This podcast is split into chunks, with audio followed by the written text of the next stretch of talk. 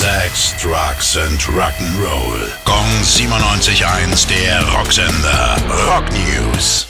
Dusty Hill von ZZ Top ist mit 72 Jahren gestorben. Bereits letzte Woche musste er von der aktuellen Tour abreisen. Die offizielle Begründung waren Hüftprobleme. Das nächste Konzert sagte die Band zwar ab, wird aber mit einem neuen Bassisten weitermachen. Auf ausdrücklichen Wunsch von Dusty Hill selbst. Als Gründungsmitglied von ZZ Top stand er über 50 Jahre mit Billy Gibbons und Frank Beard auf der Bühne.